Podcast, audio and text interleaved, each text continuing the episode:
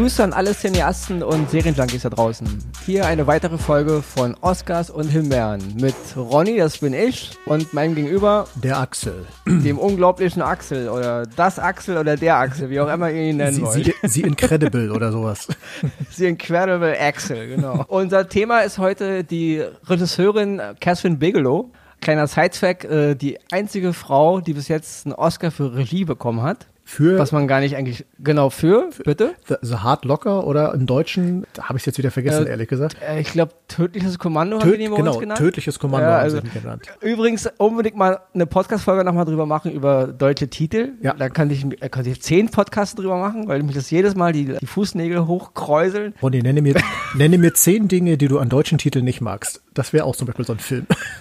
Genau. Ja. ja. Die gruseligsten zehn deutschen Übersetzungen. Genau. Gut, wir schweifen aber wieder, wieder mal ab. Also, Thema heute Catherine Bigelow, die ich persönlich für eine der besten also oder einen der besten Action-Regisseure halte, Regisseurinnen, weil es gibt nicht so viele Frauen, die Actionfilme machen, ja. die es gibt auf unserem Planeten und wo sich viele Männer noch eine Scheibe von abschneiden können, weil ich finde, ihre Filme mit wenigen Ausnahmen haben nicht immer nur gute Action, also gute Geschichten, sehr krasse Action und eben auch menschliche Charaktere, also Leute, die irgendwie in der Geschichte aufgehen und die mich irgendwie mitnehmen, ja. Also jetzt nicht so eine Filme wie halt jetzt hier diese ganze Fast and the Furious Furious-Reihe, auch wenn man die mögen kann vom gewissen Standpunkt aus. Aber das ist wirklich Baller-Baller-Filme und Action. Und ich finde, Catherine Bigelow hat gute, knallharte Action mit krassen Geschichten und guten Protagonisten. Und das zieht sich durch, durch Jahrzehnte. Also ich finde, sie hat, in, das wissen ja viele immer nicht, klar, jeder kennt Tödliches Kommando und sie hat einen Oscar bekommen und sie war mal mit James Cameron verheiratet und diese ganzen Geschichten, die man halt so weiß. Mir ist Catherine Bigelow zum allerersten Mal aufgefallen Ende der 80er Jahre. Mhm. Das war einer ihrer ersten Filme, der hieß Near Dark. Hast du den gesehen? Nee, den habe ich nicht gesehen. Da okay. Haben eine Menge Leute wahrscheinlich nicht gesehen, mhm. weil Near Dark ist jetzt nicht gerade, ist halt eigentlich mehr ein Independent-Film, kannst du sagen. Ja. Kleiner Film. Ich glaube, es war 87 oder 88, also ziemlich Ende der 80er. Und ich erinnere mich noch daran, wie ich damals noch in Berlin-West im U-Bahnhof war, unten im Wedding, in Berlin im Wedding. Und da hing so ein Plakat, so ein, weiß ich nicht, so ein blau-rosa mit so einem Liebespaar, die sich so irgendwie in, den, in die Arme fällt. Und da unten standen so komische Gestalten und da stand so Near Dark. Ich dachte, was ist das denn? Ich war zu jung, um ins Kino zu gehen. Ich musste halt warten,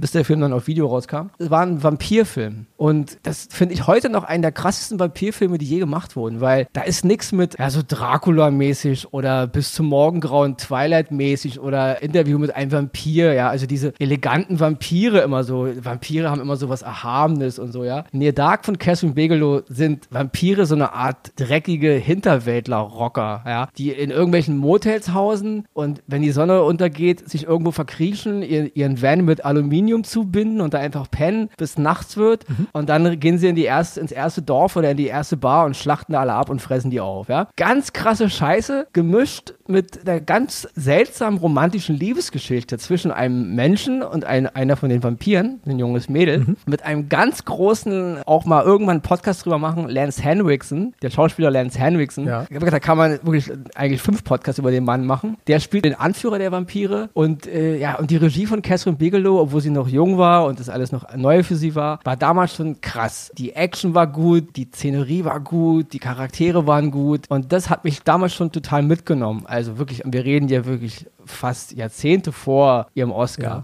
Ja. ja? Und, die, und, jetzt muss ich mal kurz dir, dir das Wort überlassen. Die Liebe, die, da habe ich gleich sofort Frage zu. Also die Liebesgeschichte ist dann aber, also eine Frau, die kein Vampir ist, sich in den, ich sag mal, Anführer dieser Vampirgruppe. Nee, nee, nee, nein. Nee. Also die, die Gruppe, in der Gruppe sind alle degenerierte, brutale Kreaturen. Okay. Nur einer in der Gruppe ist eine junge Frau. Ah, jetzt. Und diese junge Frau ist so, so eine Art Neuvampirin, mhm. die verliebt sich in einen Jungen, in so, in so einen Bauernjungen, so einen kleinen Farmer und ja. so. Und der wird dann aber auch zum Vampir gemacht. Und es geht eigentlich darum, wie sie ihn jetzt in ihre Gruppe integrieren wollen. Also ich will die Geschichte nicht vorgreifen, nee. weil kann man sich angucken. Aber so, so, so, ist halt die Konstellation. Also die Frau ist ein Vampir und der Anführer, Lance Henriksen, ist halt der, der Big Boss. Nein, nein, der, der verliebt sich nicht. Der, ah. der tötet nur. Macht mich aber umso neugieriger auf die Geschichte, weil sonst hätte ich das schon gesagt, ja. dass, äh, dass die Serien von heute, so Twilight und wie sie alle heißen, dass ich dann das auch sowas abgekupfert habe. Aber nee, das ist dann eine Story für sich. Und es war damals für mich eine ganz neue Art von von Vampiren, ja. Mhm. Also dieses ganze angestaubte Bild der Vampire wurde immer auf den Kopf gestellt. Ja. Wirklich, und wir reden hier noch, noch vor Interview mit einem Vampir und dieses ganze, heute sind ja Vampire mittlerweile schon gesellschaftsfähig. Ja? ja. Also der Vampir von nebenan, ja. Sowieso wie der Zombie von nebenan. Richtig.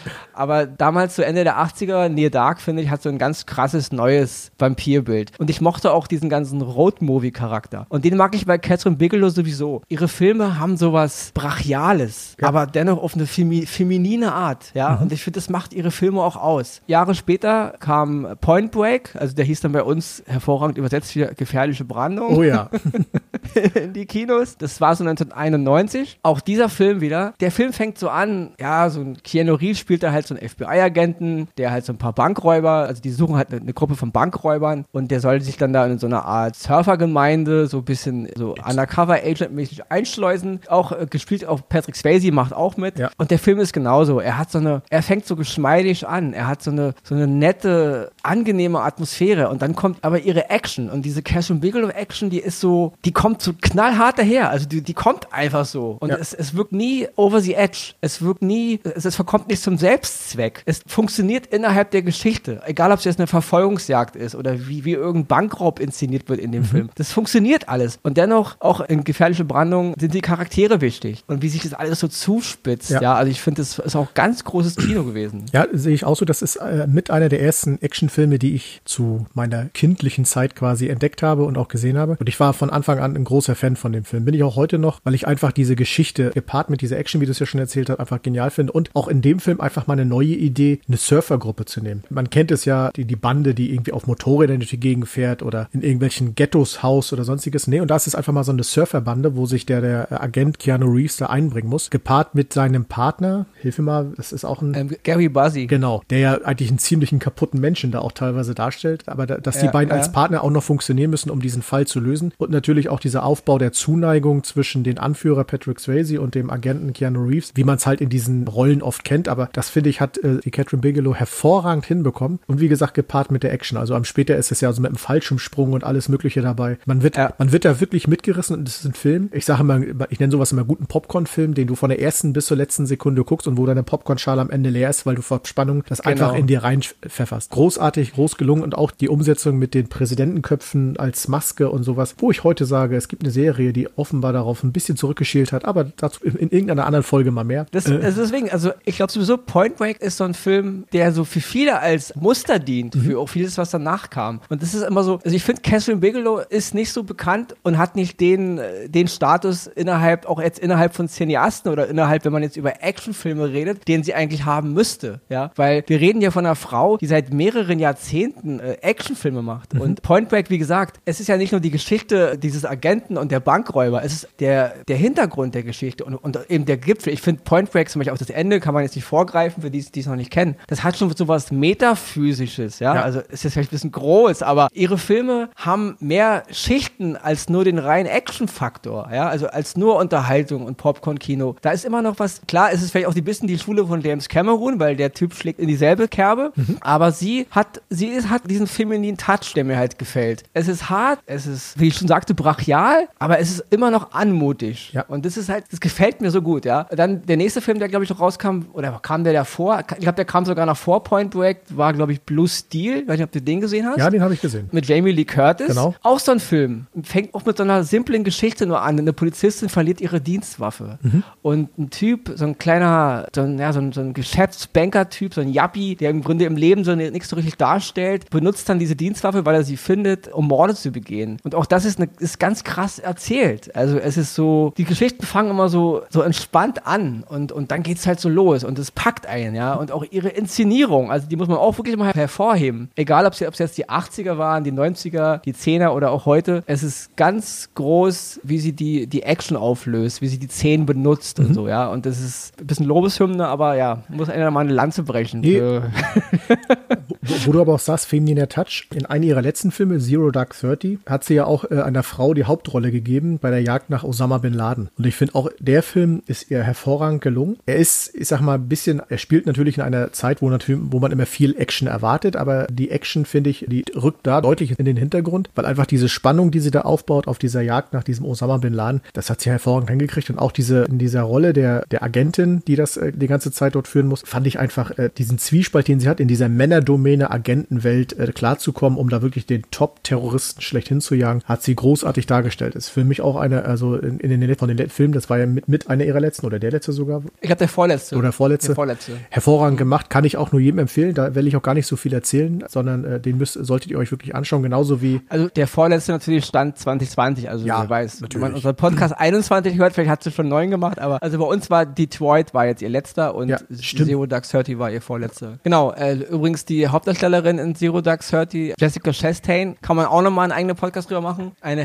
herausragende Schauspielerin, ja, auch, auch da könnt ihr auch nur Lobeshymnen verteilen, ja. Ja. Auch viel zu wenig beachtet, wenn du mich so fragst, so manchmal so in den ganzen Mainstream-Medien und dieses ganze, wenn man immer so über Hollywood redet, was da immer so diese, fallen ja immer nur so die üblichen Namen, ja. Ja. Diese Frau ist, zwei- 2011 ist sie irgendwie durchgestartet. Ich glaube, sie hat sieben, acht Filme in einem Jahr gedreht. Sie war auf einmal da, ja, also das war eine ganz große Frau, eine ganz große Schauspielerin, aber ein anderer Podcast, anderes Thema. Ja, genau, diese Jagd nach Osama Bin Laden auch. Auch da merkst du das wieder, wie Catherine Bigelow Regie führt, wie sie ihre Geschichte erzählt. Also sie, sie, sie nimmt komplexe Themen und sie, es funktioniert. Also du hast nie so das Gefühl, das ist jetzt eine überflüssige Szene oder so. Und wenn dann die Action kommt, dann hat sie auch einen Grund. Also sie, sie dient nicht ihrem Selbstzweck, weil wir jetzt mal, wir brauchen jetzt mal Baller Baller, sondern die Geschichte entwickelt sich dahin. Auch natürlich ganz groß in The Hurt Locker, klar, hat sie einen Oscar für bekommen als beste Regisseurin. Der Film hat einen Oscar bekommen als bester Film. Auch da ist es ganz groß, wie sie das macht. Also diese Bombenkommandos, die da diese ganzen Geräte entschärfen müssen und diese ganze, es ist, ja, es, es zieht dich einfach nur rein. Es ist ganz, ganz groß. Und wir reden hier wirklich von, wir reden hier von Spannung, wir reden hier von Action. Und ich muss es nochmal sagen, Catherine Bigelow ist eine Frau. Also tut nicht immer so, als bräuchten wir nur irgendwelche Männer, die hier mit Michael Bay, obwohl der auch seine Vorzüge hat, Ja. ähm, immer nur hier Feuerwerk und Explosion. Catherine Bigelow steht für intelligentes, großartiges Actionkino mit tollen Geschichten. Ja. Selbst mal kleine, hier K-19 hat sie mal gemacht, so ein Film über so einen U-Boot-Vorfall Mhm. mit den Russen, mit Harrison Ford, glaube ich, und Liam Neeson in der Hauptrolle. Stimmt. Ja, den habe ich auch Ist gesehen. jetzt nicht ganz, nicht ganz groß jetzt, also es ist es immer noch gut. Mhm. Äh, Selbst ein schlechter Catherine Bigelow-Film ist ein guter, guter Film immer noch, ja. Also es gibt im Grunde keinen schlechten Catherine Bigelow-Film, das muss man einfach mal so sagen. Und ich hoffe, die Frau macht noch ganz viel großes Kino. Und wo du vorhin sagtest, mit weiblichen Hau- Hauptdarsteller, ich glaube, das ist auch ein klein bisschen auch die Schule von James Cameron. Das wird aber auch immer ein klein bisschen auch unterschlagen. Man redet heute immer so viel von, ähm, wir brauchen mehr Frauen hier und wir brauchen mehr Frauen da. Also James Cameron hat von Anfang an Frauen in den Mittelpunkt seiner Filme gesetzt. Das ist richtig. Das fing 84 an mit Linda Hamilton in Terminator, zweiter Teil von Aliens, Sigourney Weaver als Lieutenant Ripley. Ja. Frauen waren immer in Cameron-Filmen große, sie waren die Heldinnen, immer schon. Ja. Und wir reden hier wirklich von den 80er Jahren. Ja. Aber auch ein anderes Thema, sorry, wenn ich abschweife. Nein, ich finde- Das, das ist ja tatsächlich, äh, das kann man ja ruhig mit reinnehmen, was ja sowieso das große Problem in Hollywood ja auch ist, dass in Hollywood halt immer noch viele engstirnige Sichtweisen äh, gibt halt, äh, äh, dass man zu viel zu wenig Frauen werden geehrt, obwohl die wirklich Großartiges leisten, nicht nur vor, auch hinter der Kamera. Also in diesem Jahr hat ja ein koreanischer Film groß abgeräumt, wo ich wirklich das erste Mal gesagt habe, guck mal, endlich auch mal über den Tellerrand geschaut. Und das ist das, was mir in den letzten Jahren bei diesen Oscar-Verleihungen tierisch immer auf den Sack gegangen ist. Wenn man so sieht, es werden Schauspieler teilweise für Filme geehrt, wo ich mir sage, warum für den Film? Die haben vorher ganz andere, fantastische Filme gedreht. Ist jetzt zwar ein Mann, aber Leonardo DiCaprio ist für mich das beste Beispiel. Dieser Revenant-Film bei aller Liebe. Das war Ja. äh, irgendwie drei Stunden Keine- Rumgestöhne, Finde ich genauso. Kein Oscar. der, der hat vorher so viel hervorragende Filme gedreht, wo ich immer gedacht habe, warum kriegt er nicht dafür einen Oscar und jetzt für sowas? Das wirkte Ja. mich für mich eher so, wir müssen ihm jetzt mal irgendwie eins geben, sonst kommt er nicht mehr oder keine Ahnung was. Auch das Ja. äh, Beispiel Brad Pitt hat vorher auch hervorragende Filme gedreht. Der Film, für den er jetzt einen Ja. Oscar bekommen hat, puh, muss man mögen. Ja, ist nicht lächerlich. jedermanns Sache. Aber auch das, eigenes Thema, genauso wie Quentin Tarantino-Filme, eigenes Thema, äh, Brad Pitt-Filme, Leonardo, können wir alles noch abgrasen. Genau. Die Sache ist halt, um jetzt mal bei unserem, bei unserem Sprech zu bleiben, von mir kriegt jeder Catherine Bigelow-Film, und ich meine wirklich jeder, einen Oscar. Ja, es gibt keine Himbeeren unter Catherine Bigelow-Film. Die gibt's nicht. Du wirst bei jedem anderen großen Action-Regisseur, Mann wohlgemerkt, selbst James Cameron, findest du Himbeeren in ihrem, meiner Meinung nach, Himbeeren Mhm. Ja. in ihrem Werk. Bei Catherine Bigelow finde ich bis jetzt keine einzige Himbeere. Das sind für mich alles Oscar-Filme. Also bei Oscar wohlgemerkt in unserem Sprech, nicht Oscar, dass sie jetzt einen Oscar verdient hätten. Richtig. Nochmal, dass man das auch versteht, ja. Nee, also die Filme, die ich gesehen habe, es waren ja bisher vier, gebe ich dir absolut recht. Kann man nur sagen, Oscars verdient. Die anderen Filme muss ich mir nur angucken, dann werden wir uns nochmal in einer anderen Podcast-Folge darüber streiten, ob es so ist oder nicht.